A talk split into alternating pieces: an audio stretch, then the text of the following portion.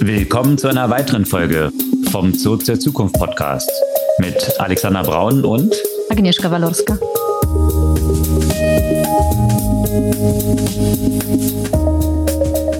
Was gab's Neues letzte Woche? Letzte Woche und auch sonst in den letzten zwei Wochen wahrscheinlich, äh, in denen wir nicht die aktuellen Themen behandelt haben, sondern eher so ein bisschen Rückblick.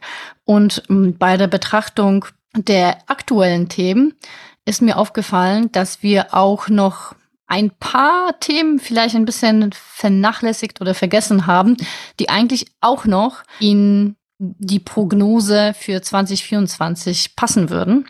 Und das fängt mit einem Thema, das vielleicht ein bisschen überraschend ist, also Stichwort Retro und Flipphones. Ansonsten auch in dem Bereich der Vorhersagen, glaube ich, ein sehr wichtiges und äh, interessantes Thema Kombination von der generativen KI und äh, Robotik und auch leider die Rolle der Technologie im Kriegsgeschehen. Ja, und von den etwas vernachlässigten Prognosen zu den Prognosen, die wir in unserer letzten Folge als Ausblick so gestellt hatten, da zeichnen sich einige schon ab, dass sie ja sich ziemlich früh im Jahr schon realisieren.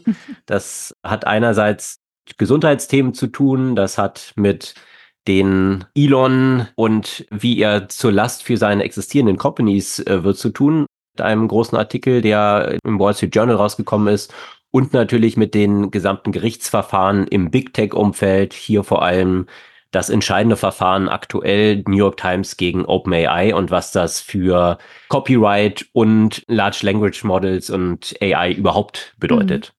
Abgesehen davon ist man natürlich im Big Tech-Umfeld unterwegs und da gibt es auch interessante Neuigkeiten von Amazon, diesmal aus dem Bereich Streaming und wie das Unternehmen hier mit Werbung künftig mehr Geld verdienen will. Ja, das ist der Strauß an Themen heute. Wie ist bei dir Weihnachten gelaufen? Reichlich beschenkt worden? Na, as you know, wir schenken uns ja keine, keine Sachen, mm, auch ah, ja. weil, ja, mm, so materielle Sachen finde ich äh, so ein bisschen unnötig, alles, alles Geschenke. Und äh, jetzt, wenn man keine kleine Kinder hat, die jetzt so auf viele Geschenke stehen, muss man das unter Erwachsenen nicht tun und stattdessen was wir uns schon seit vielen Jahren in der Familie schenken, ist äh, Zeit miteinander zu verbringen und irgendwelche Sachen zusammentun. Ja, so handhaben wir das in der Regel auch. Ich habe aber dieses Jahr tatsächlich mal ein materielles Geschenk bekommen, über das ich auch, muss ich sagen, sehr happy bin. Und zwar ist das die neue Apple Watch, überraschenderweise. Ich hatte ja das uralte Modell, ich glaube damals so die, die zweite Version damals gekauft und ich nutze solche Tech-Devices auch gerne länger weil dieser ganze Wegschmeißboom da nur, weil irgendwie jetzt ein neues Feature rausgekommen ist. Mhm. Aber hier ist natürlich jetzt von der Apple Watch 2 zu Apple Watch 9, die ich jetzt als Geschenk bekommen habe, eine ganze Menge passiert tatsächlich. Und eine Sache, die passiert ist, war auch gerade aktuell ein Gegenstand eines Gerichtsverfahrens in den USA. Und zwar, was die aktuelle Watch nämlich kann, ist auch den Blutsauerstoff messen mittlerweile. Und da hatte ein Unternehmen, Massimo heißen die, die haben diese Technologie entwickelt und patentiert, gegen Apple geklagt in den USA und auch Recht bekommen, sodass kurz vor Weihnachten Apple gezwungen war, die Apple Watch 9 aus dem Verkauf zu nehmen. Zumindest in den USA. Neun ist es schon. Okay, Hier. crazy. Genau. Ich genau. bin aus diesem Apple Watch Markt irgendwie raus, weil das für mich einfach nicht die geeignete Uhr ist, aber äh, anderes Thema. Ja, du mit deinem Sportfokus, hast da so ein bisschen andere Anforderungen. Was ich aber vor allem faszinierend daran finde, ist gar nicht so dieses, hm, ja, Blutsauerstoff-Tracking, weiß nicht, ist jetzt für mich nicht die Hauptkomponente, aber dieses Sleep-Tracking finde ich schon ganz interessant. Das machst du ja, glaube ich, auch mit deinem Aura-Ring dann, oder? Ja, das mache ich, das, das mache ich mit Aura. Äh, das macht ja auch Blutsauerstoff-Tracking, glaube ich. Mhm. Äh, aber ich kann halt, äh, ich kann halt nicht mit irgendwas auf auf dem Handgelenk schlafen. Deswegen bringt mir das halt nicht, dass es die den Schlaf trackt. Deswegen habe ich ja eben den, den, Ring, den Ring, weil das stört mich dann nicht. Okay, das ist bei mir wiederum umgekehrt. Ich kann nichts an den Fingern irgendwie so haben. Grundsätzlich stört mich Handgelenk nicht so. Dieser Ohrring macht dann auch so die Differenzierung in der unterschiedliche Schlafphasen und, und all, all diese ja, absolut. Aspekte. Ja, genau. Mhm. Ja, ja das finde ich schon faszinierend. Also einfach nur, einfach äh, um so einen Überblick zu haben, wie viele Stunden man dann auch geschlafen hat, wie sich der Schlaf so gestaltet hat. Äh, durchaus ein, wie ich finde, sehr wertvolles Feature. Mal gucken, wann jetzt die Uhr, mittlerweile hat Apple da ja Einspruch eingelegt und darf jetzt wohl in den USA auch wiederum verkauft werden. Aber das zeigt so ein bisschen, da hatte der CEO von Massimo, dieses Unternehmen, was geklagt hatte, auch jetzt drüber berichtet, dass sie schon 100 Millionen investiert haben in diesen Rechtsstreit. Das zeigt so ein bisschen diese Problematik auch von Big Techs, die sich solche Patente vielleicht für eine Zeit lang schnappen können und dann musst du auch erstmal den finanziellen Muskel haben, dich darüber oder dagegen überhaupt verteidigen zu können. Was wahrscheinlich auch so einen Ausblick auf das Jahr nochmal gibt. Ja, aber apropos nochmal äh, Jahresanfang, hast du Neujahrsvorsätze? Und was planst du so insgesamt für dieses Jahr? Neujahrsvorsätze finde ich immer so ein bisschen, ja, ist nicht, nicht so meins, die Vorsatzgeschichten, mehr Ziele, würde ich sagen. Also, weil Vorsätze sind immer so mit so einem negativen, ich will weniger das, ich will weniger das, ich muss mehr das. Also immer so mit diesem, mit diesem schlechten Gewissen für mich verbunden, finde ich, so Vorsätze. Und die braucht man nicht zwangsläufig beim Neujahr haben, sondern entweder grundsätzlich und, und das dann anzugehen.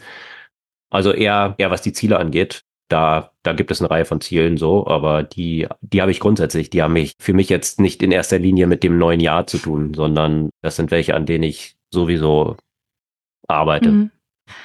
Nee, ich habe ja, ich habe ja eine ähnliche Betrachtung der Vorsätze, weil es ja auch nachgewiesen ist, dass, dass die ja relativ kurz halten und dass das erfolgreichste Modell sich nicht die großen Ziele, wenn es dann um die Veränderungen geht, zu stellen, sondern klein anfangen und einfach am besten sofort anfangen, egal wann diese sofort ist.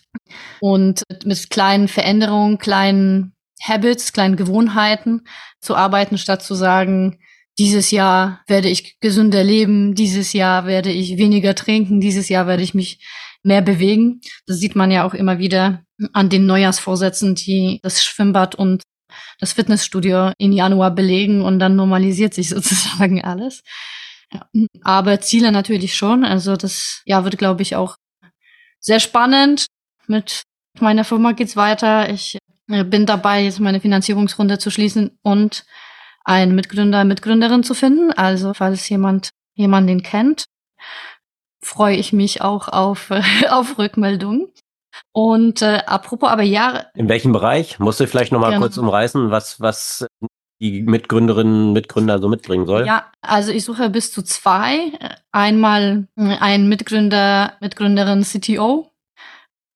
Mit allem, was dazu gehört. Also was braucht man als CTO in so einer frühen Phase? Natürlich muss man nicht unbedingt ein Superexperte in einem Bereich sein. Und wenn man Superexperte sein will, dann am liebsten in dem Bereich Data Machine Learning und potenziell eine zweite Person mit dem Background in Finance, Schrägstrich, Accounting, Schrägstrich, Steuerberatung. Okay.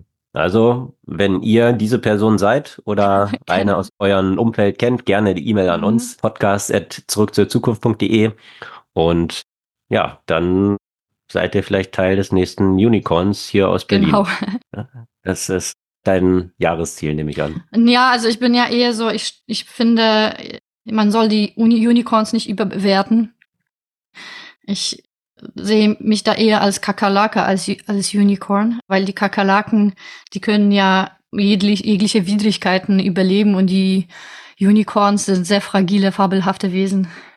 Auch ja. wenn sie ein bisschen schöner sind als klingt Kakerlaken. Aber so von, klingt, klingt jetzt, wenn ich als Co-Founder irgendwie reingehen will, bin ich eine Kakerlake. Äh, not selling it to me. Aber okay, äh, vielleicht äh, braucht, braucht man das in, in dieser genau. Phase des, des Venture Capital Markets auch eher. Genau. Aber eben. Ansonsten weitere Ziele? Äh, ach du, das, ich denke, das mit dem Business ist schon genug für dieses Jahr. Da muss ich erstmal nicht übertreiben. Ich will nicht auch sonst mein Leben neu auf den Kopf stellen.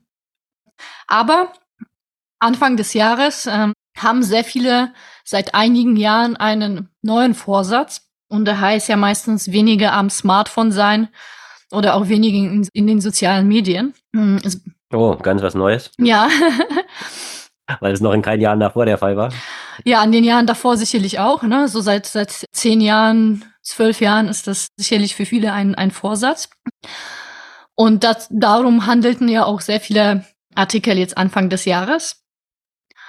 Und interessanterweise, ne, wir sprechen ja schon oder sprachen schon im vergangenen Jahr viel darüber, wie sich ja eigentlich so die Nutzung von sozialen Medien so langsam nach unten entwickelt, welche Probleme in sozialen Medien existieren, welche Müdigkeit in diesem Bereich ja auch sich breit macht unter den Nutzerinnen und Nutzern. Und trotzdem, wenn man sich anschaut, wie womit die Menschen auf ihrem Smartphone halt weiterhin Zeit verbringen, dann gehen die sozialen Medien ja auch weiter nach oben. 2023 waren es ja auch äh, weiterhin zweieinhalb Stunden am Tag von den drei Stunden, über drei Stunden, die die Menschen an ihrem Smartphone jeden Tag verbringen. Hm. Also das ist natürlich schon weiterhin eine, eine ganze Menge, drei Stunden 15 Minuten.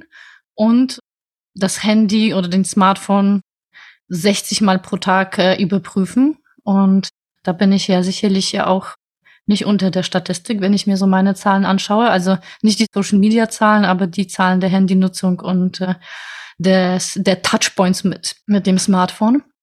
Aber ein interessanter Trend, dass sich in diesem Bereich ja auch schon 2023 angefangen breit zu machen. Hm, das steigende Interesse an so, an so Flip-Phones und auch Feature-Phones, hm, das von der jungen Generation, äh, also Gen Z vor allem, angetrieben wird. Also Flip-Phones sind so, an die man sich erinnern kann, so Motorola Razer waren, glaube ich, so eine der ersten, die man so aufklappt und kein wirklich großes Display da ist und so Tastatur noch. Jetzt kann man sogar auch fürs iPhone so ein, so ein Blackberry Ummantelung Case kaufen, wo man dann unten so eine Tastatur dran hat. Äh, zum Beispiel, das ging ziemlich viral jetzt übers neue Jahr. Also es gibt Aber ja. Motorola Razer gehört ja zu den populärsten Flipphones jetzt. Die haben allerdings auch ein Touch Touchscreen. Aber aber trotzdem. Ähm, und das hat ja einerseits mit tatsächlich auch mit, mit dem Bedürfnis nach Reduktion der, der Interaktion und des Konsums. Aber das ist natürlich nur der eine Aspekt. Der Hauptaspekt wahrscheinlich ist, wie das bei der Generation in vielen Bereichen zu sehen ist, eher so ein hm, so eine Retro-Fantasie oder Retro-Reminiszenz, dass sich eben nicht nur in dem Flipphone-Markt zeigt. Übrigens, Flipphones letztes Jahr um 15 Prozent nach oben gegangen. Also eine ganze Menge. Ja, und tatsächlich, dieser Retro-Trend zeigt sich auch bei anderen Unternehmen.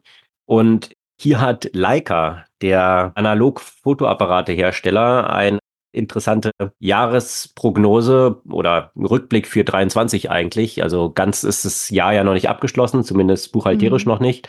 Aber es zeichnet sich schon ab, dass Leica 2023 das erfolgreichste Jahr seiner 110-jährigen Geschichte, 150-jährigen Geschichte tatsächlich feiert und zehnmal so viel Kameras verkauft hat wie 2015. Das hätten wahrscheinlich jetzt auch nicht die meisten erwartet, weil gerade Kameras sind ja so das zentrale Element in den Smartphones, die auch die größten Innovationssprünge in den letzten Generationen noch so erlebt haben. Also jetzt bei meinem aktuellen iPhone zum Beispiel diese Nachtfotografie, wie gut das geworden ist, finde ich schon immer wieder echt faszinierend.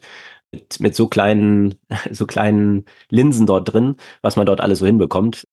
Jedes Mal total wiederum fasziniert davon, dass dann diese Analogkameras jetzt plötzlich dort so ein Revival mhm. feiern und Leica dort das erfolgreichste Jahr seiner langjährigen Geschichte feiern kann. Das ist interessant, aber ich, ich frage mich auch, also Vergleichbares sieht man ja natürlich dann auch, man hat es schon gesehen mit Platten, ja, so LPs, schon vor vielen Jahren, die dann wiederum so einen Bump erfahren haben, gerade in diesem Umfeld von Streaming, wo man eigentlich einen Überfluss an Inhalten hat, Spotify und hin und her, gleichzeitig dann aber wiederum vermisst so sein Mixtape und, und solche Geschichten. Mixtapes sind jetzt, glaube ich, so die neue LP.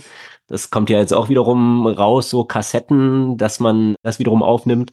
Also auch dort die, der Wert eines solchen, eines solchen Produkts dann wiederum dadurch entsteht, dass es eben gerade limitiert ist und nicht in diesem Überfluss mhm. ist. Also äh, das, das ist eigentlich dann auch diese Gegenbewegung, die damit so zusammenhängt. Und gerade in diesem Kontext, ich meine, kann man sich auch anschauen, äh, werden, wird jetzt Leica damit die Smartphones und die Kameras ablösen, das wage ich sehr zu bezweifeln. Es wird sicherlich nicht stattfinden, aber natürlich solche Sachen wie auch Pferde, ja, Horseback, also Pferdereiten, ist natürlich auch noch ein, ein, eine beliebte Freizeitbeschäftigung in einem bestimmten luxuriösen Segment, wenn man sich das leisten kann. In dem Segment ist wahrscheinlich auch Leica unterwegs mit recht teuren Kameras. Also von daher solche Teilbereiche, die eigentlich dann wiederum einen Luxus darstellen, also gerade den Luxus durch die Reduktion. Das muss man sich ja dann auch wiederum leisten können, sowas zu reduzieren. Ja, das, das sind natürlich dann immer, immer wiederum interessante Branchen, die aber jetzt wahrscheinlich nicht so wirklich den Impact auf den Massenmarkt haben werden. Was aber den Impact auf den Massenmarkt potenziell in der Zukunft haben kann, ist das Thema Generative AI, das haben wir natürlich schon angesprochen, aber ich würde gerne noch einen bestimmten Aspekt da rausnehmen, den wir so explizit nicht erwähnt haben in unserer Rückblick-Ausblick-Folge. Und zwar die Kombination von generativer KI und Robotik, das meines Erachtens ähm, sehr viel Potenzial hat und in diesem Jahr sicherlich eine Rolle spielen wird, äh, was schon die ersten Meldungen aus diesem Jahr zeigen. Da äh, gibt's einiges schon von der Stanford University, von Google DeepMinds und auch Boston Dynamics. Äh, das zeigt, wie eben generative KI diesen Bereich ja auch weiter nach vorne bringen kann und zwar in, in vielerlei Hinsicht. Also einerseits äh, wird die generative KI dazu genutzt, die Roboter halt besser trainieren zu können. Zum Beispiel, wenn es darum geht, einerseits aus den menschlichen Aktionen zu lernen, also über die, über die Bildsprache. Auf der anderen Seite, natürlich ist der limitierende Faktor noch äh, bei den Robotern die natürliche Interaktion auch auf der sprachlichen Ebene mit den Menschen.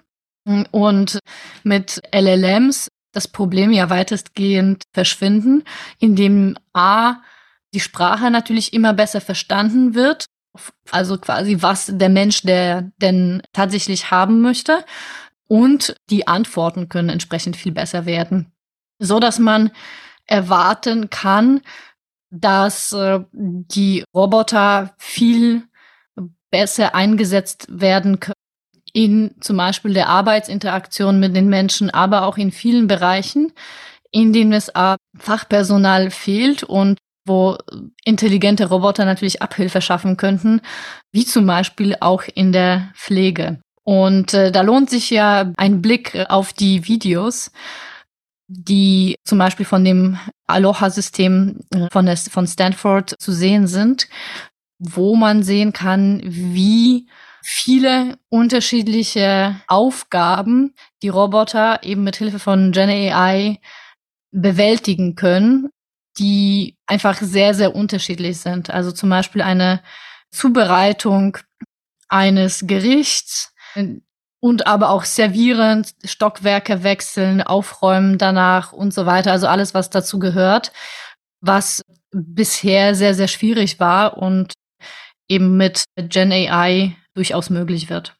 Ja, der ganze Kontext AI, ob Gen AI, aber grundsätzlich AI mit Robotik verbunden, spielt natürlich auch eine große Rolle im Krieg, ja, auf dem, auf dem Schlachtfeld, wie man es jetzt ja auch in der Ukraine sieht, welche Rolle dort Drohnen und natürlich auch hier im ganzen Speziellen in Verbindung mit AI dann Erkennung, Bilderkennung, was, was dort automatisiert dann mhm. abläuft und welchen Stellenwert Drohnen tatsächlich auch in der Verteidigung der Ukraine tatsächlich eingenommen haben. Also gerade dort äh, ganz zu Beginn des Krieges ja ziemlich schnell klar wurde, äh, dass hier so zusammengehackte eigentlich für den Privatgebrauch eingesetzte Drohnen dann hier militärisch auch mhm. eingesetzt mhm. werden konnten und ganz überraschend der Ukraine dort äh, so David gegen Goliath enorme Vorteile dann äh, geboten haben. Mittlerweile natürlich auf einem ganz anderen Level mit den Drohnen, die Russland äh, aus dem Iran dann einkauft. Mhm. Das zentrale oder eines der zentralen Kriegselemente dort geworden sind. Ja, absolut. Und das wird in den Konflikten in 2024 ja auch weiter so sein. Und ich kann ja auf jeden Fall einen Beitrag äh, empfehlen äh, von, von Wired, in dem ein ukrainischer General über die Rolle der Technologie spricht und aber auch darauf hinweist, dass die Ukraine noch ein, noch weitere technologische Fortschritte und eigentlich einen technologischen hm, Durchbruch braucht, um gegen Russland äh, gewinnen zu können.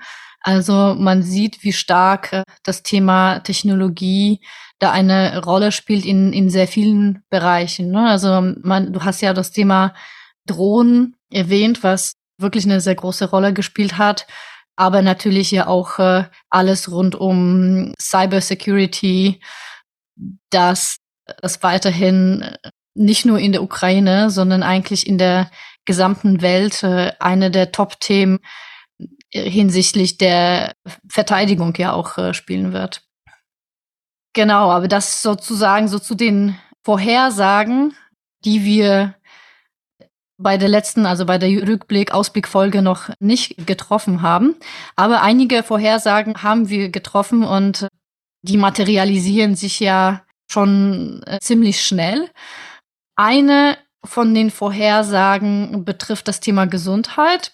Also meine Ausblick und auch meine Hoffnung für das Jahr 2024 war, dass äh, gerade durch die generative KI äh, sehr viele Fortschritte bei den Life Sciences oder so insgesamt Sciences stattfinden werden, vor allem hm, zum Beispiel in dem Bereich der Medikamentenforschung. Und da kam eine Meldung kurz vor Weihnachten, äh, die ich besonders interessant fand. Und zwar wurde das erste Mal, wohl nach 60 Jahren, das hat mich ehrlich gesagt ziemlich überrascht, dass, dass das der Fall war, ein neues Antibiotikum entdeckt. Hm. Also seit 60 Jahren wurden keine Antibiotika äh, entdeckt. Und äh, das ist natürlich ein sehr wichtiger Aspekt, da wir ja viele Resistenzen ja mittlerweile aufgebaut haben, unter anderem auch durch die inflationäre Nutzung von Antibiotika, so dass es eben resistente Keime existieren, die sich mit äh, dem, was bisher auf dem Markt war, nicht behandeln lässt. Da ist ein Durchbruch äh, einem Team von Forschern von der MIT äh, gelungen. Und das war insgesamt ein ziemlich interessantes Projekt, weil es ging ja in dem Projekt nicht nur darum, um ein neues Antibiotikum zu entwickeln, sondern ein wesentlicher Ziel der Studie war es, eine Blackbox der KI-Modelle zu öffnen.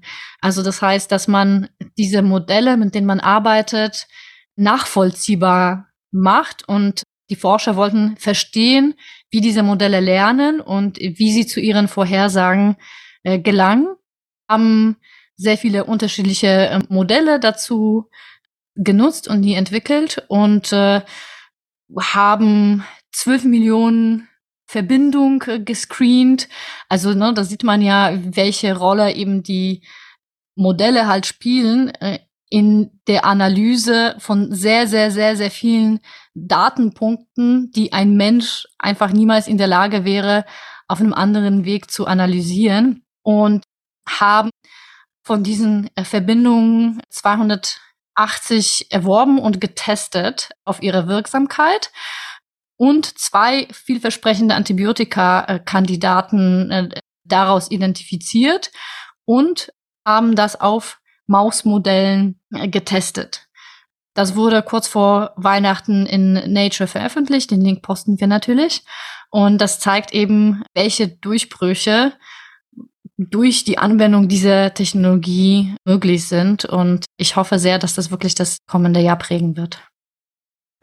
Ja, faszinierend, wie sich dort diese Entwicklung dann beschleunigen lässt in diesem Umfeld, um solche testbaren Kandidaten dann auch zu identifizieren. Und das ist jetzt nicht irgendwie so Aktor 2 oder so, was schon ein großer Fortschritt wäre, sondern diese typische Entwicklung, die wir in so Exponentialfunktionen dann eben sehen. Also hatten wir auch vergangenes Jahr ein paar Mal von gesprochen, sowohl was die Kandidaten AlphaFold, also die Proteinfaltung, dort eine Identifikation von, von vielen Kandidaten als auch Kristallen. Also wo innerhalb kürzester Zeit mit AI so viele Kandidaten identifiziert werden, die Faktor 100 oder 1000 der letzten 50 Jahre quasi sind. Also das zeigt so ein bisschen die Entwicklung dort auf und das schon jetzt eintreten einer der Prognosen. Eine andere Prognose, die wir auch aufgestellt hatten oder meine Hypothese auch war, dass 2024 das Jahr sein wird, in dem Elon Musk tatsächlich zu einer Liability für sein Unternehmen wird.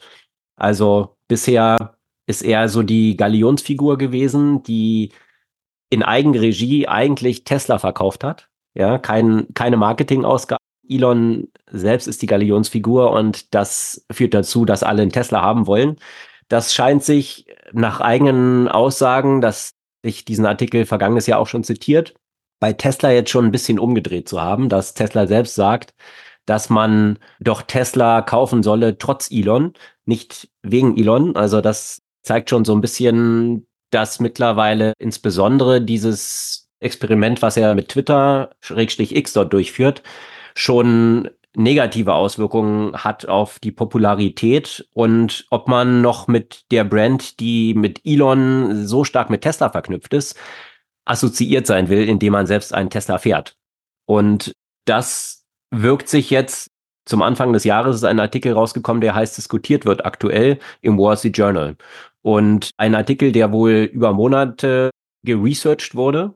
Und wenn man sich überlegt, welche rechtlichen Implikationen damit im Zusammenhang stehen, dann kann man sich sicher sein, dass dort jedes Wort in diesem Artikel von den internen Anwälten vom Wall Street Journal natürlich genau geprüft worden ist. Und worum geht's dort? Da geht es um den Drogengebrauch von Elon Musk und eine ganze Reihe von hochrangigen Managerinnen und Managern, teils ehemaligen, die dann namentlich genannt sind, teils aktuellen, die hier Aussagen für diesen Artikel getroffen haben. Und zwar Aussagen, die dahingehend sind, dass Elon zum Teil in irgendwelchen Board-Meetings wahrnehmbar komplett delusional, also unter, unter Einfluss von Drogen anscheinend ist.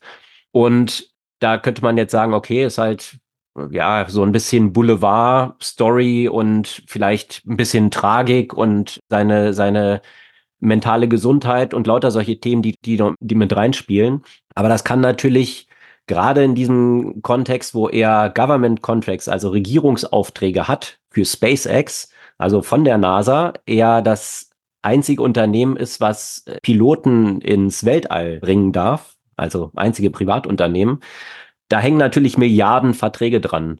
Und diese Verträge sind auch mit der expliziten Vorschrift verbunden, dass in diesem Unternehmen natürlich keine illegalen Drogen konsumiert werden dürfen. Wenn jetzt aber der CEO dieses Unternehmens offensichtlich sogar in wichtigen Meetings unter dem Einfluss von solchen Drogen steht, dann hat das zwangsläufig in solchen Regierungsverträgen eine enorme Konsequenz. Und deswegen geht man jetzt in diesem Artikel vom Wall Street Journal davon aus, dass hier natürlich Milliardenverträge auf dem Spiel stehen könnten für SpaceX und dass aufgrund der der Gewalt der Figur, die Elon Musk für all seine Companies eigentlich einnimmt, hier Billionen an Bewertungen für Investoren auf dem Spiel stehen.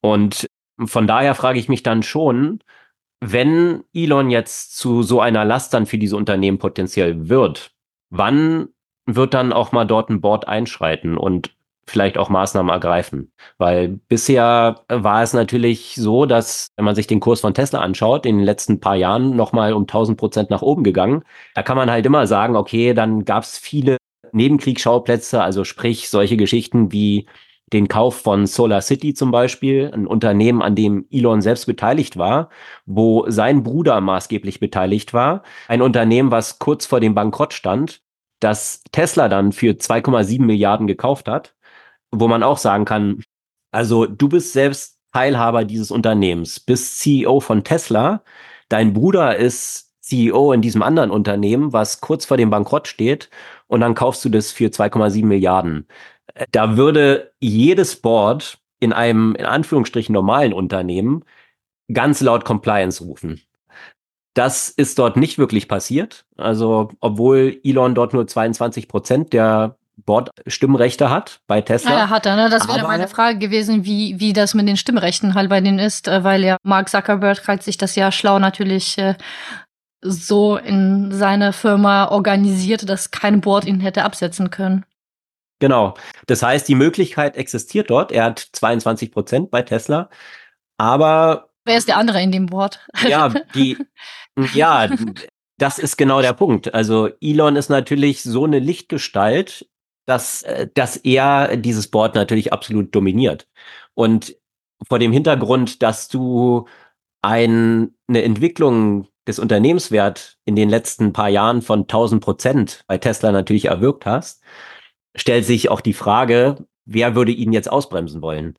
Das ist natürlich immer so ein bisschen das Problem, ja, wenn, wenn solche Sachen, äh, also jemand, der sich absolut daneben benimmt, um es vorsichtig auszudrücken, also was, was den Umgang mit, mit Angestellten angeht und so weiter, der würde im normalen Unternehmen dann einen Schuss vor den Bug bekommen, vielleicht eine Abmahnung bekommen und irgendwann dann mal rausfliegen. Aber wenn du natürlich vor dem Hintergrund des Erfolges, was du für dieses Unternehmen erzielst, so viel Wert kreierst für die Investoren und für das Unternehmen selber, dann toleriert man natürlich eine ganze Menge. Und da stellt sich halt für mich die Frage vor dem Hintergrund jetzt auch solcher prominenten Publikationen wie im Wall Street Journal und der Konsequenzen, die jetzt für Aufträge damit einhergehen, ob sich diese Macht in den Boards dieser verschiedenen Unternehmen, wo Elon so unterwegs ist, dann vielleicht so ein bisschen drehen könnte. Weil es spielt ja in ganz vieler, ganz vielerlei Hinsicht hin, ja. Auch wenn man sich anschaut, äh, bei der Akquisition von X oder Twitter, jetzt X, ja.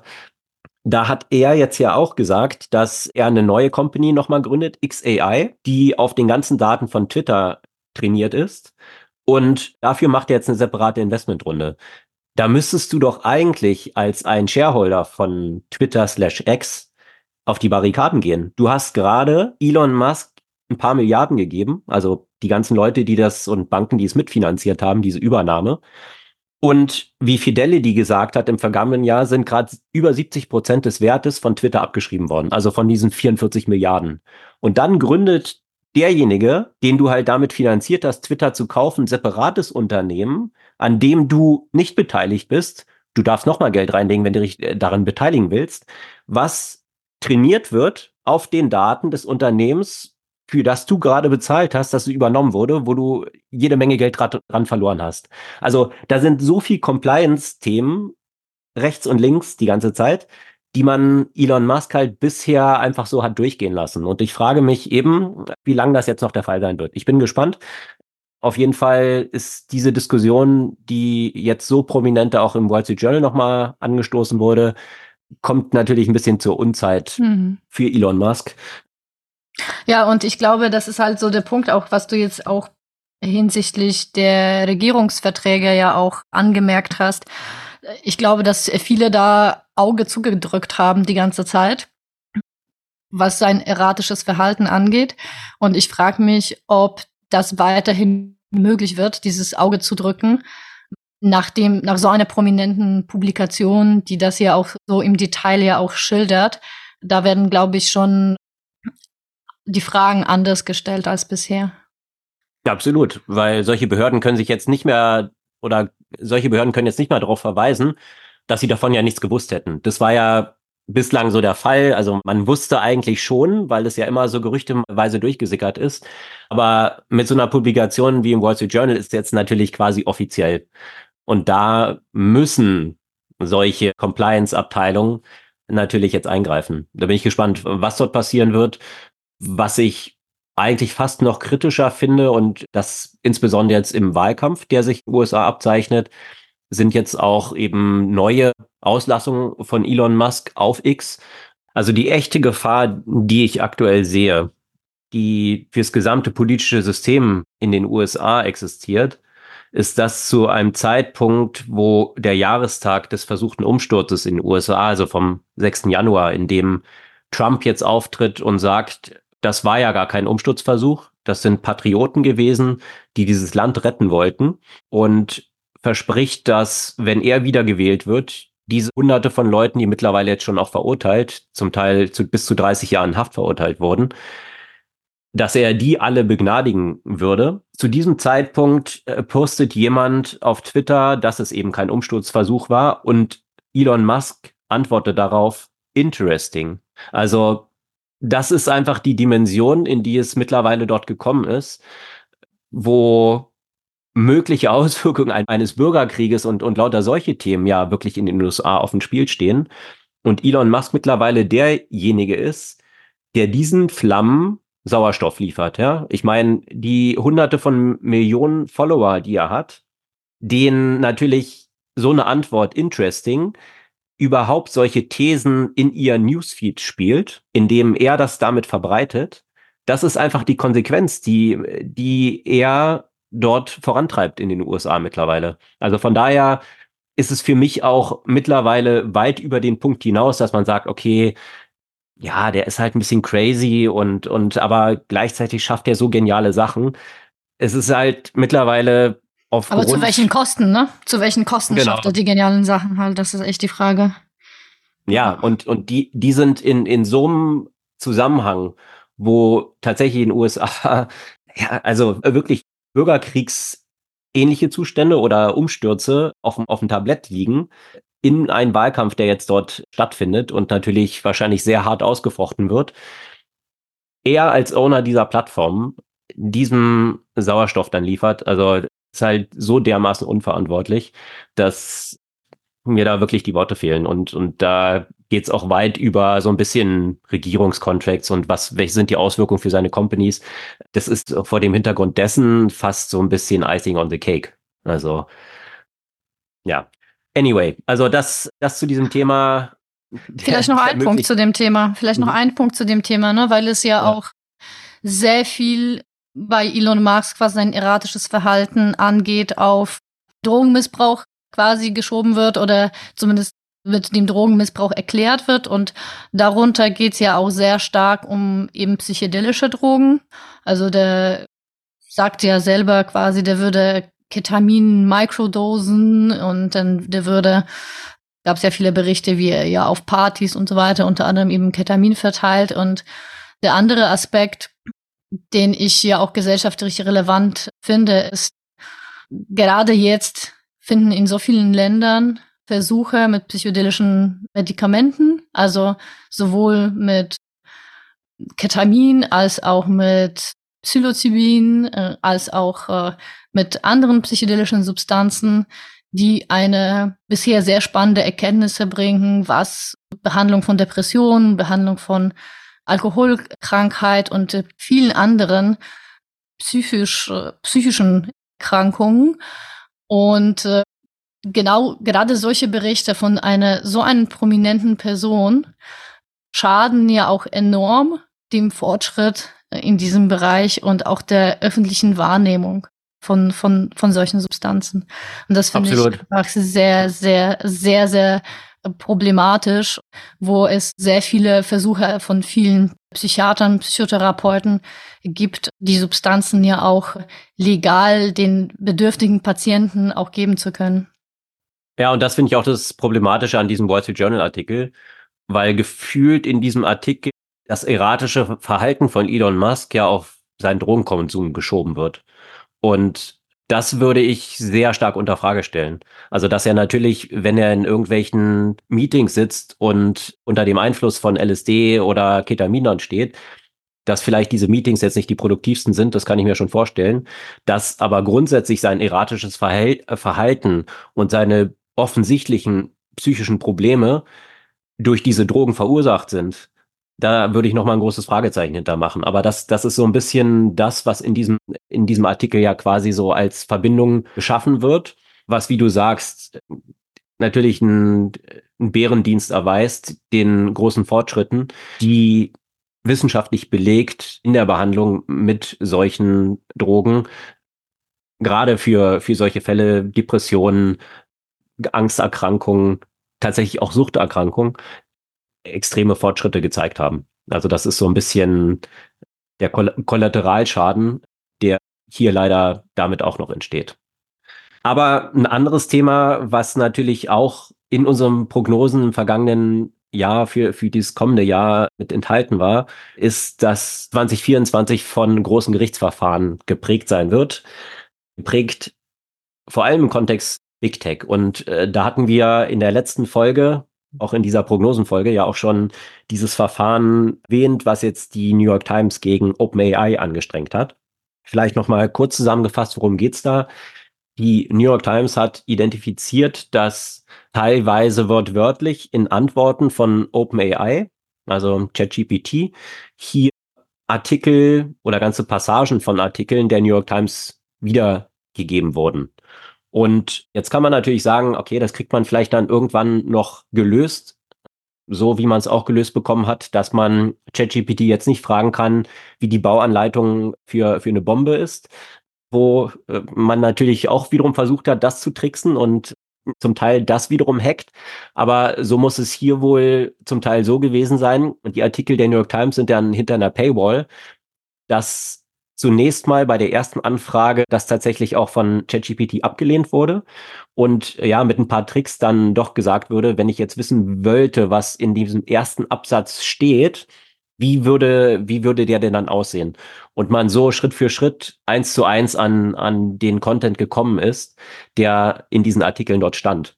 Und das ist tatsächlich auch in, in dieser Klageschrift ziemlich umfangreich belegt. Aber was dahinter steckt. Waren das eigentlich alte Art, äh, waren das äh, alt, ältere Artikel? Also das heißt, die, die in den ursprünglichen Trainingsdaten des Modells waren, oder waren das Artikel, die später dazu gekommen sind, die womöglich Nutzerinnen und Nutzer da reingepostet haben? Das ist eine gute Frage. Müsste man sich nochmal anschauen welche Artikel, ich, mir ist unbekannt, ob das so im Detail jetzt runtergebrochen wurde dort in dieser Klageschrift. Weil das finde ich Weil, also spannend, das wird so wenig darauf eingegangen, ne? aber das ist natürlich immer so ein bisschen die Frage, ist es ein Teil der initialen Trainingsdaten? Oder ist es etwas, was Nutzerinnen und Nutzer quasi als Teil ihrer Anfragen reinposten mhm. und äh, wird das dann unterschiedlich behandelt? Ist es rechtlich was anderes oder müssen Sie bei solchen Anfragen eigentlich auch da schon die entsprechende Content-Analyse vornehmen und sagen, okay, das ist ein Artikel der New York Times, das heißt, das kann nicht in weitere Trainingsdaten reinfließen, auch wenn das quasi eine Nutzeranfrage ist. Das finde ich auch eine spannende Frage. Also worauf du hinaus willst, ist dieses Thema, was wir natürlich auch im äh, Zusammenhang von der Nutzung von GPT durch Unternehmen hatten, dass Mitarbeitende hier zum Beispiel Abfragen gestellt haben und damit dann zum Teil unternehmensinterner durch diese Anfrage dann Teil des öffentlich verfügbaren Trainingssets dann quasi geworden sind, äh, die zunächst mal gar nicht enthalten waren. Aber mhm. äh, ich, ich würde jetzt aus meiner Perspektive, äh, würde ich sagen, letztendlich ist es für die New York Times ja unerheblich, wie die Sachen dort reingekommen sind, dass sie dort drin sind und für andere abrufbar sind.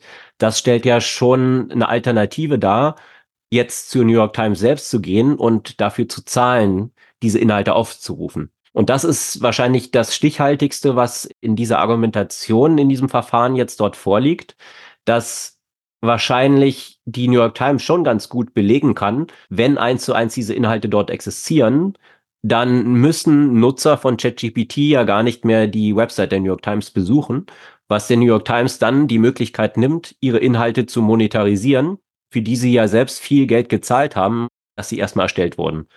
Und das ist wahrscheinlich auch ein maßgeblicher Unterschied zu solchen Sachen wie Google und, und Suchanfragen, wo es ja auch natürlich immer jetzt Diskussionen drum gab, gerade mit Verlegern und Newspublikationen, sollen diese Unternehmen für die Links quasi zahlen, also sogenannte Linktext, also dass dort kleine Vorschauen von diesen Artikeln zum Beispiel in Google angezeigt werden können. Da war ja immer die Argumentation, ja, ja, letztendlich generiert Google ja Traffic zu diesen Sites. Also von daher ist ja deren Interesse, dass sie dort auch in den Suchresultaten vorkommen. Das ist jetzt natürlich bei AI grundlegend anders, weil es tatsächlich ein, eine mögliche Substitution des originären Inhalts darstellt. Also nicht wie bei Google, ich generiere damit Traffic, indem ich in den Suchergebnissen vorkomme, sondern indem ich in diesen Trainingsdaten vorkomme, besteht das Potenzial, dass Interessenten gar nicht mehr meine Webseite besuchen werden und ich meine Inhalte gar nicht mehr monetarisieren kann. Und das ist natürlich schon eine maßgebliche Änderung, die in Konsequenz natürlich auch bedeuten könnte, dass ich als Publisher gar kein Interesse habe, in diesen Trainingsdaten vorzukommen. Also bei Google hat man ja auch die Möglichkeit, äh, Robots entsprechend auszuschließen. Ja, also wenn man nicht möchte, dass man den Suchresultaten vorkommt, hat man ja die Möglichkeit, das in der Robots.txt, also einen kleinen Pfeil, was den Suchmaschinen dann angezeigt wird, mitzugeben, dass diese Inhalte eben nicht gecrawlt werden und damit auch in diesen Suchresultaten nicht vorkommen. Kann jeder Publisher machen, wenn er Lust hat. Die meisten haben es aber nicht gemacht, weil sie natürlich über diese Suchmaschinen viel Traffic bekommen. So, das sieht im Kontext von AI-Training natürlich ganz anders aus. Was habe ich denn noch als Publisher für einen Anreiz, dass meine Inhalte dort fürs Training genutzt werden, wenn ich keinen zusätzlichen Traffic bekomme. Und deswegen stellt sich dort natürlich auch nochmal zentral die Frage, wie können diese Content-Inhaber kompensiert werden für das, was dort tatsächlich passiert.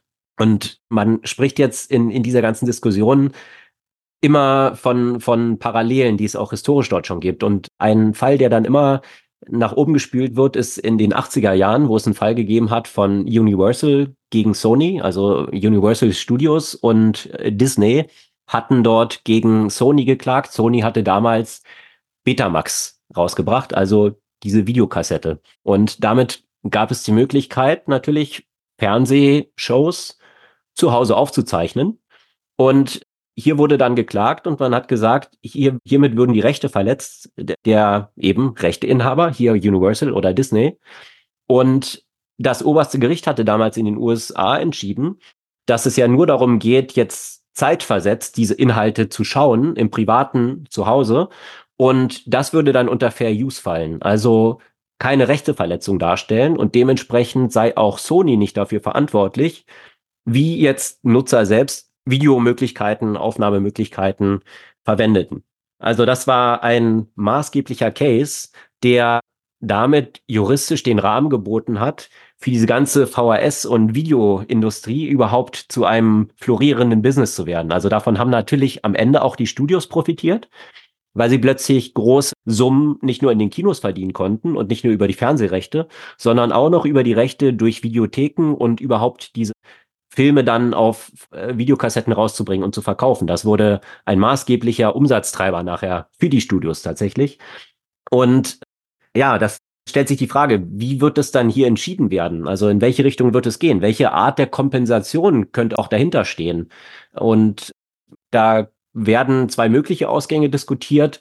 Ein Ausgang des Verfahrens könnte sein, dass jetzt die New York Times, die hat ja auch die nötigen finanziellen Ressourcen, das tatsächlich bis zum obersten Gericht, also zum Supreme Court, durchkämpft, um dann eine maßgebliche Entscheidung zu haben, wie mit dieser Technologie künftig umzugehen ist, was sich das, was die Auswirkungen dafür für Copyright, für Kompensationen tatsächlich bedeutet. Oder alternativ ein möglicher Ausgang könnte auch sein, dass man zu einem Settlement findet, also einer außergerichtlichen Einigung, die eine Zahlung an die New York Times beinhaltet, aber wahrscheinlich auch so etwas wie einer, ein, ein Board, was dort etabliert wird, wo Publisher ein Verteilsystem quasi bekommen. Also äh, wo man sich dann anschaut, man könnte jetzt so Vergleiche ziehen zu Spotify. Hier werden ja auch die Künstlerinnen und Künstler kompensiert über die Anzahl der abgespielten Songs. Also dann gibt's wie so einen Verteilungsschlüssel, den gibt's natürlich auch darüber hinaus in der Musikindustrie, wenn man sich die Anzahl der Radioabspielungen oder Fernsehabspielungen oder in Restaurants und so weiter, all diese Sachen werden ja über einen bestimmten Verteilungsschlüssel auf die Künstler dann nachher verteilt oder die Rechteinhaber verteilt. Das stellt sich jetzt hier natürlich die Frage, wenn meine Daten Teil der Trainingsdaten sind, aber eigentlich nicht eine 1 zu 1 Wiedergabe darstellen, wie genau könnte denn dort dann eine Verteilung aussehen? Also diese Fälle, die jetzt von der New York Times aufgeführt wurden, wo tatsächlich der Artikel eins zu eins wiedergegeben wurde, das sind ja wahrscheinlich die wenigsten Fälle, in dem das der Fall ist, sondern diese gesamten Daten, die als Training dort einfließen, werden in irgendeiner Form nachher dann verwendet, um Antworten zu generieren, die aber ja nicht eins zu eins tatsächlich die originären Inhalte beinhalten. Also wie würde denn dann ein Verteilungsschlüssel aussehen? Also es sind lauter sehr komplexe Fragen, die damit ranhängen. Vielleicht gibt es so ein paar Parallelen, die man äh, ja auch hier im rechtlichen Kontext, zum Beispiel in Deutschland mit dem Urheberschutzgesetz hat. Da zahlt man, ich weiß nicht, die meisten äh, wissen es wahrscheinlich nicht, für Geräte und Speichermedien eine Abgabe. Das heißt, wusstest du zum Beispiel, ich habe ja vorhin von meiner Apple Watch gesprochen, dass man für eine Smartwatch pro verkaufte Stück 1,50 Euro zahlt als eine Abgabe an Rechtinhaber. Das zum Beispiel, ja, oder auf jeden USB-Stick, der verkauft wird, entfallen, was sind es hier? 50 Cent, glaube ich, Größenordnung mäßig. Tablets 8,75 Euro. PCs, Workstations 4 Euro pro verkauften. Also das sind alles Abgaben, die anfallen und dann nachher ausgeschüttet werden an Rechteinhaber. Auch mit jedem Drucker, den man kauft. Da kann man ja auch Bücher oder Texte aus einer Website, Inhalte, die mit Copyright geschützt sind, ja reproduzieren. Also hier findet eine Verteilung über diese mit dem Verkauf des Geräts erzielten Gewinne statt. Das ist halt die Frage, ob das die Parallele ist, die man dann im Kontext von AI sehen würde. Was klar ist, ist, dass sich solche Klagen, wie es die New York Times jetzt natürlich dort durchzieht, nur so ein großes Unternehmen wie die New York Times auch leisten kann. Also wenn ich jetzt mein kleines Blog betreibe, meine Inhalte, die dort generiert werden, äh, auch Trainingsdaten werden. Ich kann natürlich jetzt nicht so eine Klage anstrengen.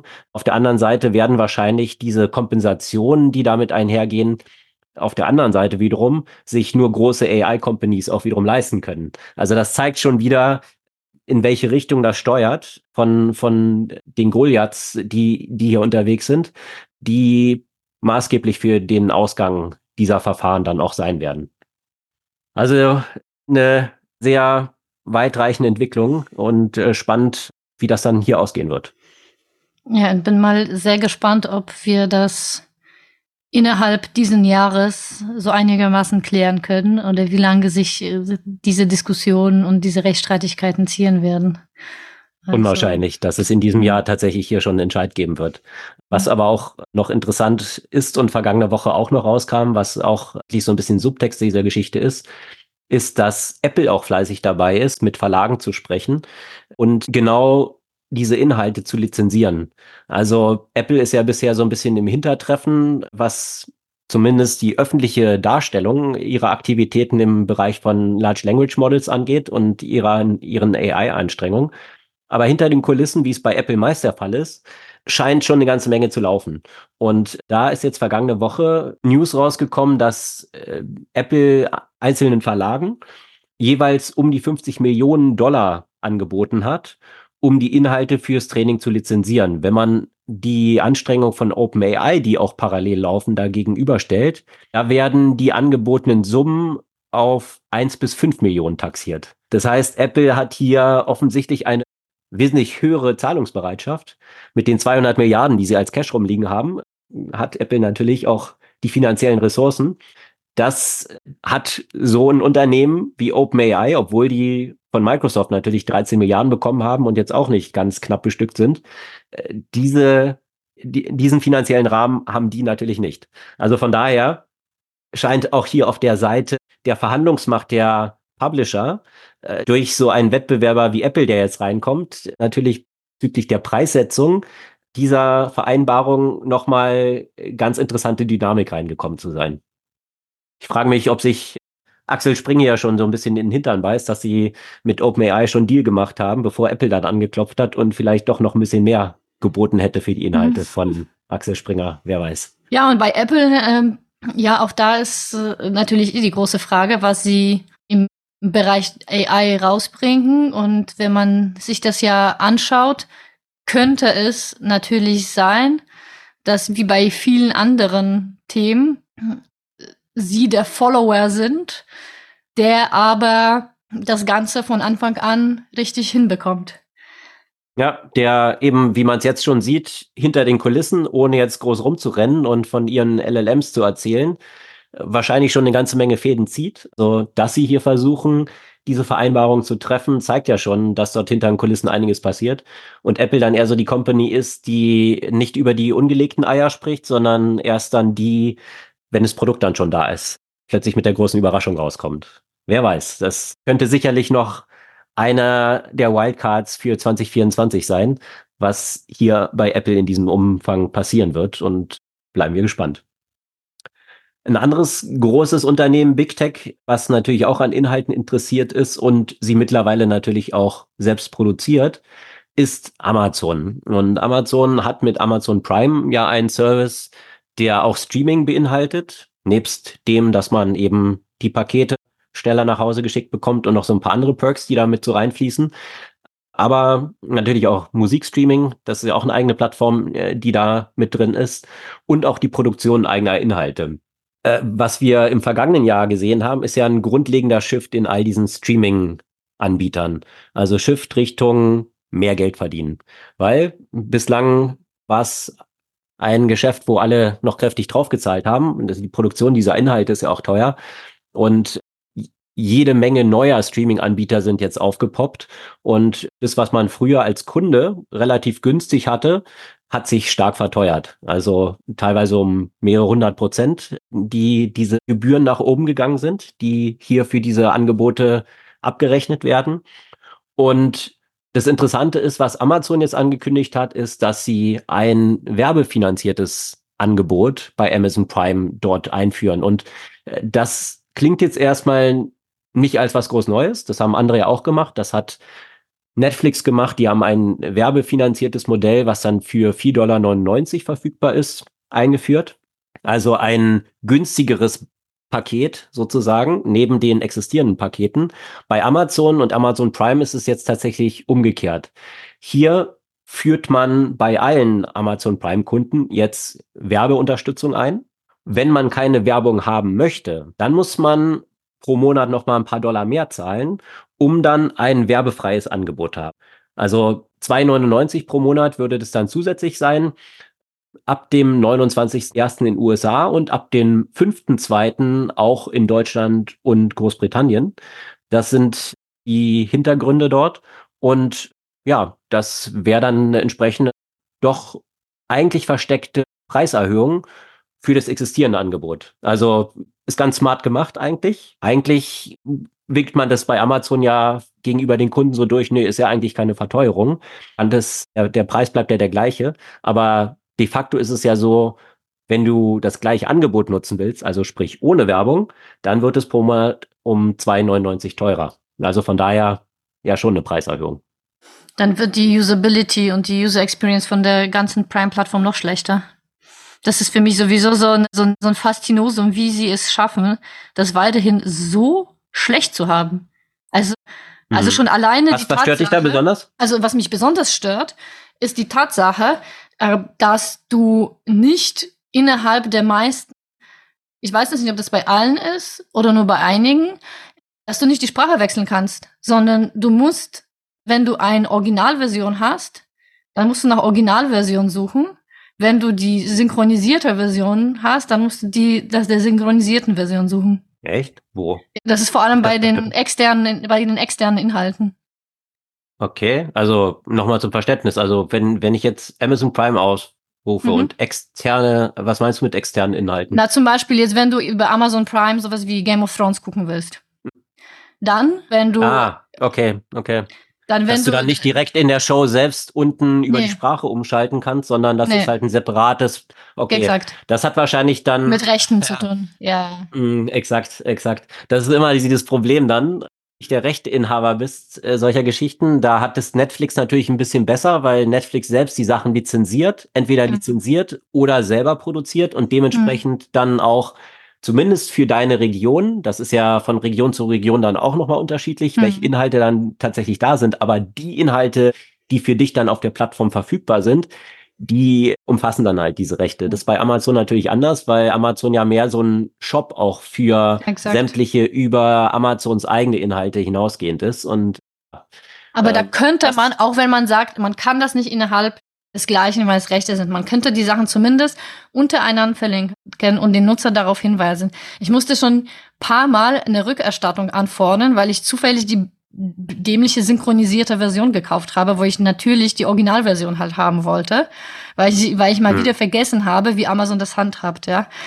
Und du wirst dann nirgends darauf hingewiesen, du hast ja die andere Variante ja auch gar nicht verlinkt, sondern per Default hast du ja immer die deutsche Version, was ja einfach furchtbar ist. Hm. Ja, und auch sonst finde ich das, weiß nicht, ich finde Netflix von der User Experience einfach so viel besser.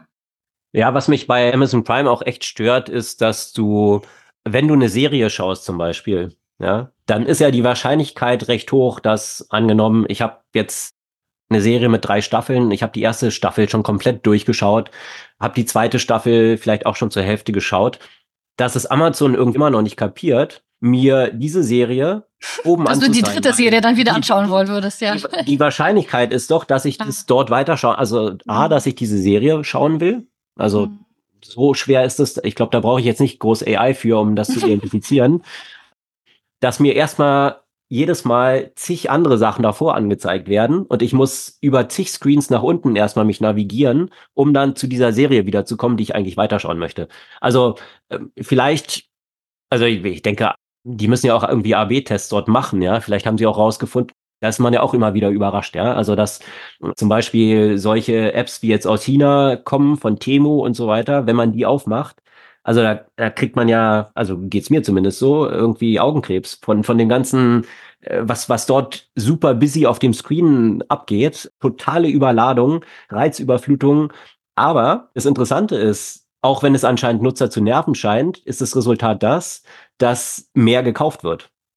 Also von daher, das, was man als Nutzer jetzt intuitiv erstmal sagen würde, oh, das nervt mich alles und so, führt tatsächlich dazu, dass die Umsätze höher sind. Also ein sehr aufgeräumt, aufgeräumter Screen, der jetzt vielleicht angenehmer ist und nicht so eine Reizüberflutung bietet, scheint nicht so, nicht so stark zum Kaufen zu animieren wie sowas. Also vielleicht hat man dort auch bei Amazon rausgefunden, wenn ich dem erstmal noch zehn andere Sachen anzeige, dann kauft der wahrscheinlich noch ein paar andere, weil er dann erstmal nicht in der Serie landet, die er eigentlich schauen wollte, sondern eben zusätzlich Umsatz generiert wird. Who knows, was da hinter den Kulissen noch alles stattfindet.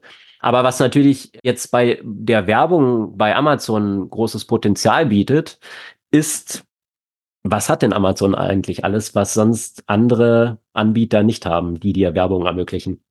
Äh, naja, ich meine, sie können ja eigene Sachen für eigene Sachen natürlich dort werben, ja. Einerseits das, aber was sie auch haben, sind Kaufabschlussdaten. Also tatsächlich ah, das meinst du, ja, originäre, hm. ich kaufe bei Amazon ja ein, ich weiß hm. genau, was jede Person, die hm. Amazon Prime-Kunde ist, im Detail gekauft hat. Das heißt, das ist natürlich absolutes Gold für Werbetreibende, eine individualisierte Ausspielung zu haben mit so hochwertigen Kaufabschlussdaten. Ich meine, was man jetzt im Vergleich bei Google zum Beispiel äh, bekommt, das, das ist ja schon recht weit im Funnel. Ich habe schon eine Intent, also jemand, der nach bestimmten Produkten sucht, bekommt diese Produkte angezeigt. Die Kaufabsicht ist dort schon recht hohe. Das ist noch anders bei zum Beispiel Meta und Facebook, mhm. wo es mehr das Discovery ist, also noch nicht der konkrete Intent. Ist auch wertvoll, aber es natürlich hat einen anderen Preis, als wenn schon eine konkrete Kaufabsicht dahinter steckt. Wenn ich natürlich jetzt auch noch weiß, welche Produkte diese Person eins zu eins gekauft hat, dann ist es natürlich extrem wertvoll. Also von daher könnte die Werbung, die dann dort ausgespielt wird, und das verspricht Amazon auch, natürlich wesentlich relevanter se sein aufgrund dieser First-Party-Shopping-Data, auf die Amazon hier zugreifen kann. Das könnte dazu führen, dass die Werbung dann hoffentlich relevanter ist für die Schauenden und dementsprechend auch sehr gut monetarisiert dann für Amazon. Also da gab es jetzt ein, eine Prognose von einem Analyst der Bank of America, die davon ausgehen, dass Amazon mit der Einführung der Werbung laufenden Jahr, jetzt also in 2024, schon 5 Milliarden an zusätzlichen Umsätzen generieren wird. Das ist ganz ordentlich. Also man vermutet, dass etwa 3 Milliarden dieser zusätzlichen Umsätze auf diese Video-Ads entfallen und weitere 1,8 Milliarden darauf entfallen, dass einzelne Nutzerinnen und Nutzer auf das werbefreie 2,99 teurere pro Monat Modell switchen werden. Eine Frage, und die, diese zusätzliche Einnahmen, kommen die über externe Werbenden oder kommen sie darüber, dass sie tatsächlich äh, Produkte von Amazon selbst ja dort bewerben und sie dann dort auf der Plattform gekauft werden. Nee, das ist tatsächlich über die externe Werbebuchung. Also ich, mhm. ich nehme an, dass wenn Amazon jetzt dort eigene Produkte, das wird dann intern wahrscheinlich schon so verrechnet, dass es ja wie ein separat Unit ist. Also wenn Amazon selbst, also Amazon E-Commerce, jetzt irgendwie Werbung dort schalten will, dann will man ja schon auch dann bei den Werbeeinnahmen verrechnen können, dass hier diese Einnahmen erzeugt wurden. Das ist ja ein ganz wichtiger Wachstumsfaktor, den Amazon dann immer anzeigt. Was sind die Werbeeinnahmen, die das Unternehmen erzielt? Das wirkt sich ja maßgeblich auf die Entwicklung des Börsenkurses von Amazon aus. Also äh, Amazon hat äh, jetzt mal zum Vergleich in 2023 bereits 45 Milliarden an Werbeeinnahmen erzielt. Das ist zum großen Teil durch sogenanntes Retail Media derzeit noch gesteuert. Also sprich, dass die Werbetreibenden auf der Amazon-Plattform, also im Shop direkt werben können. Also da ist man bei Amazon ja auch zum Modell übergegangen, was so ähnlich äh, dem von Google ist. Man sucht nach irgendeinem Produkt und es werden einem bei Amazon im Store als erste Suchresultate erstmal zig andere Produkte angezeigt und nicht das, wonach man eigentlich gesucht hat. Äh, dafür zahlen natürlich die dort Werbetreibenden. Und das ist, das ist so, ähm, macht in den USA alleine fast 34 Milliarden an Werbeeinnahmen aus. Jetzt kommt natürlich nochmal dieses Video-Ad hinzu, also nochmal ziemlicher Wachstumsschub, der hier zu erwarten ist und natürlich extrem profitables Wachstum. Von daher ist dieses Wachstum auch mit einem wesentlich höheren Multibildern verbunden, was die Entwicklung des Börsenkurses angeht. Also das ist sicherlich für Amazon-Aktionäre ganz interessant.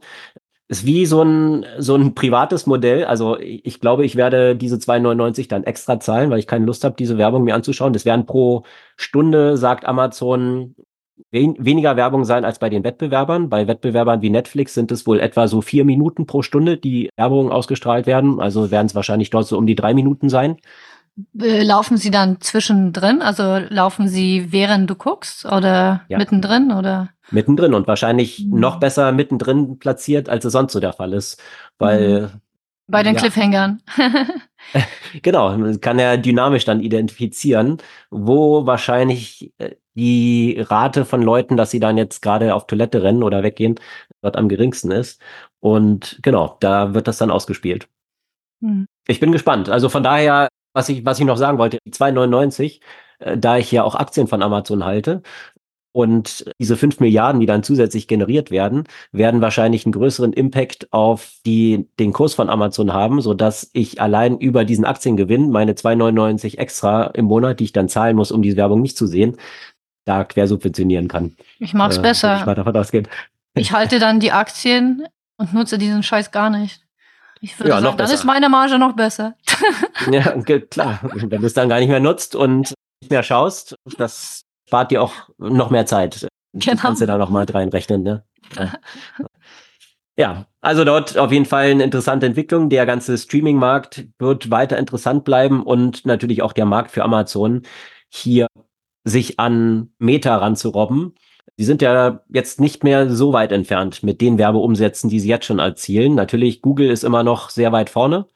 Dann kommt Meta, Facebook und all diese Sachen, die dort dazu gehören, Werbeeinnahmen, aber Amazon ist weltweit mittlerweile die sehr kräftig wachsende und wesentlich schneller wachsende Nummer drei. Also es bleibt zu erwarten, dass Amazon hier mit Werbeeinnahmen Meta sogar bald einholen könnte.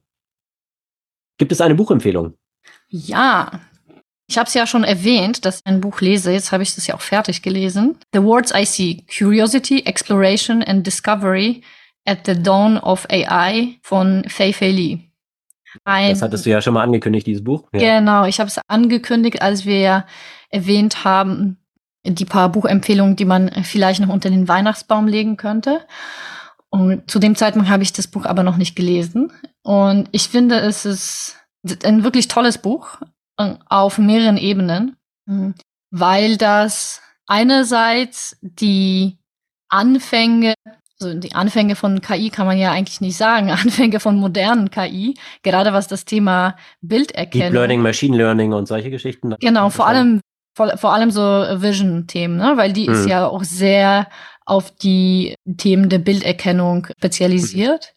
Und auf der anderen Seite ist es sehr im, in den Kontext ihres eigenen Lebens äh, gelegt und ist ein Stück weit auch autobiografisch, weil und ich glaube, dass sich das ja auch gar nicht so gut trennen lässt, weil natürlich hat sie ihre eigene Biografie ja auch sehr, sehr stark angetrieben. Sie ist äh, nämlich als äh, Jugendliche mit ihrer Familie äh, in die USA ausgewandert, aus China und in sehr bescheidenen Verhältnissen entsprechend auch aufgewachsen.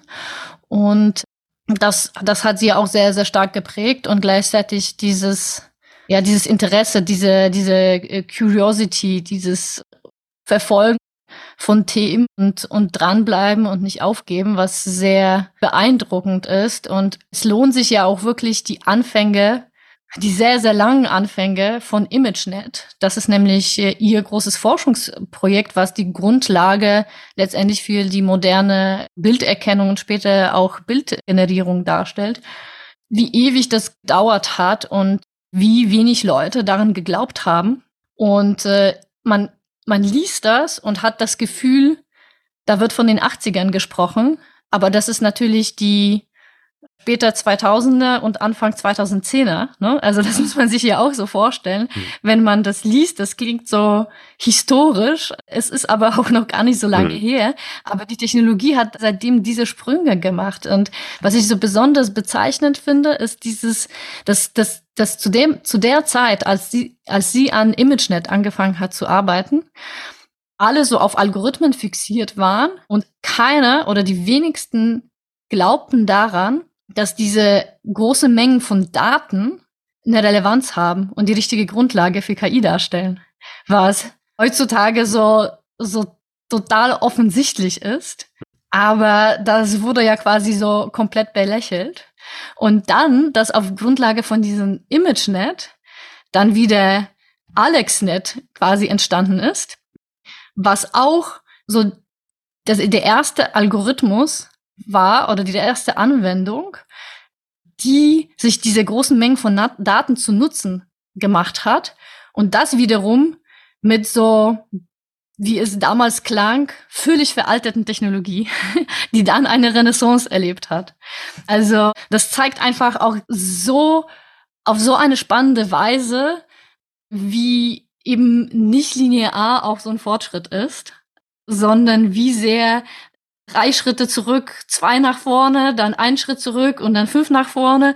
Also wie, wie dieser Fortschritt tatsächlich aussieht, von denen, sagen wir mal, der Endnutzer nur sieht, oh, okay, jetzt ist ja der neue Breakthrough passiert, aber wie viel auch harte manuelle Arbeit im Hintergrund war, um so weit zu kommen, das zeigt das Buch einfach sehr deutlich und auch in dieser Hinsicht finde ich das einfach, einfach sehr wertvoll zu lesen. Ja, was ich daran faszinierend finde, ist ja, dass wir, wenn wir in die Zukunft schauen, auch mit den Predictions, ja immer von einer linearen, auch wenn sie exponentiell linearen ist, die Entwicklung exponentiell können sich Menschen schwer vorstellen, aber wenn man ein bisschen weiter denkt, auch exponentiell linearen Entwicklung irgendwie so ausgeht.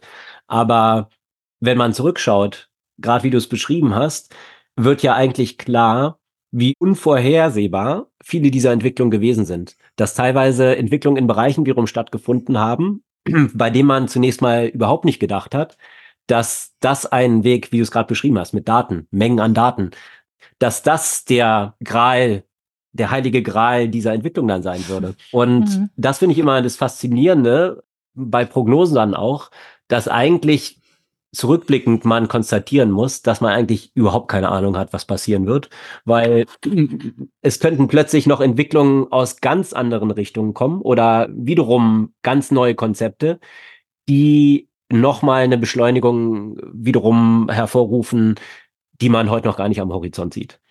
Und ich finde, das ist vielleicht auch so ein Learning daraus. Also, wie du es gerade beschrieben hast, die Historie, es klingt so, als ob man von ewig langer Zeit so liest, aber nur ein paar Jahre zurückgespult, war sowohl was Übersetzung angeht, ja, da haben ja viele gedacht, es wird ja nie klappen. Sprache ist so kompliziert und komplex. Heute ist Standard. Transkriptionen aus irgendwelchen Aufnahmen, welche Qualität es erreicht hat. Image, ja, da wo Fei Li hauptsächlich auch angearbeitet hat, mit vorangetrieben hat. In welcher Zeit man da Sprünge erreicht hat durch Methoden, die zunächst mal überhaupt nicht offensichtlich waren. Das finde ich, ja, schafft so eine gewisse Humbleness, das würde ich sagen. Also, was ist da das beste Wort? Vor dem Hintergrund, ja, der Vorhersagbarkeit auch bestimmter Entwicklungen. Also, das meine My Two Cents. Ich habe das Buch noch nicht gelesen. Ich finde sie natürlich extrem faszinierend und auch schon mehrere Podcasts mit ihr gehört. Können wir nebst dem Link zu diesem Buch natürlich auch noch verlinken. Das äh, ist auf jeden Fall eine sehr interessante, spannende Denkerin in dem ganzen AI-Kontext, auch was so die ethischen Aspekte von AI angeht. Mhm. Die Buchempfehlung also dieser Woche The Words I See, Curiosity, Exploration and Discovery at the Dawn of AI von Faith AD. Das soll es für diese Woche gewesen sein. Wir freuen uns über euer Feedback und eure Kommentare und äh, hören uns kommende Woche wieder. Bis dann.